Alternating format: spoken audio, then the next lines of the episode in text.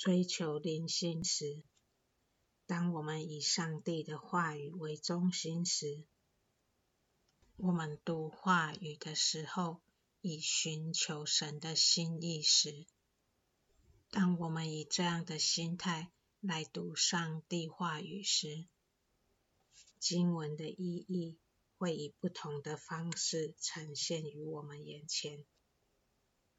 举例来说，我们对命运、宿命的认识是什么？这段经文说：“你曾问过有关命运、宿命及意志力的问题。命运与宿命在于事物实体中存在着必要且必不可少的关系。通过创造的力量，这些关系已置于存在物的实体中，每一事件都是必然关系的结果。例如，上帝创造了太阳与地球之间的关系，于是阳光就会照射，土壤就会出产。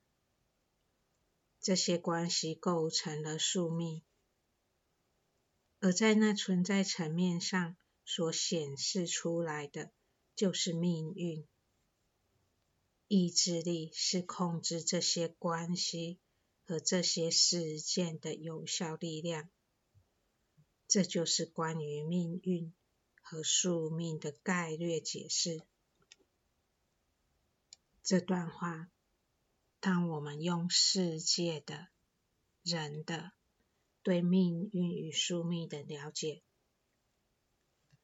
我们会说关系的构成，譬如与家人的关系，与这一生我们碰到了的人的关系，我们把它视为宿命，因为这关系是上苍安排的，而在关系上。我们怎么去营运人际关系，营运我们与家人的关系，我们就说这是命运。而这命运是否能改变，操之在我们是否用心去经营，而用心去经营，就是我们意志力的展现。这是用。人世间人与人的关系，来解释宿命与命运，这是灵性生活的一个层面，也是一种以人的关系来解释宿命与命运。灵性生活还有另外一个层面，就是人与创造主的关系。创造主就像是真理之阳。它是人类精神世界的核心。人与创造主，或者是创造物与创造主的关系，就是一种宿命的关系。而我们的心是远离创造主，还是接近创造主，就构成我们与创造主之间这层关系。所掌握的命运的差异，远离创造主的生命，就像在旷野生存、没有受到保护的生命。当我们的心接近创造主，我们就会感觉到创造主的保护。心是否感觉到保护？这就好像。我们对命运的幸福感的感觉的差异，而我们的心是否要接近创造主，则靠我们的意志力去达成。我们越多认识创造主，我们越想认识创造主，我们的意志力会朝着创造主的方向去探索。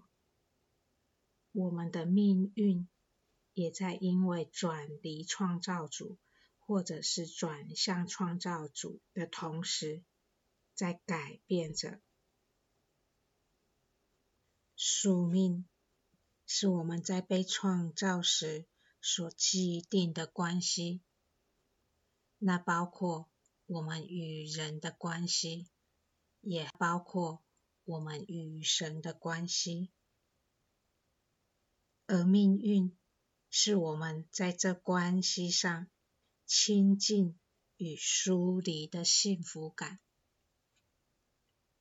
当我们与人际的关系是良好时，我们有一种幸福感；当我们与神的关系亲近时，那是永恒生命的幸福感。灵性生活，我们要追求的是与神的关系，那永恒的关系。永恒生命的幸福感，这也是上帝不断派遣先知来到人间，对人类的呼唤。但愿从这段经文，我们不仅靠着意志力去改变人与人之间关系的这层命运，我们也能借由认识创造主。而去改变我们与创造主之间的命运的关系。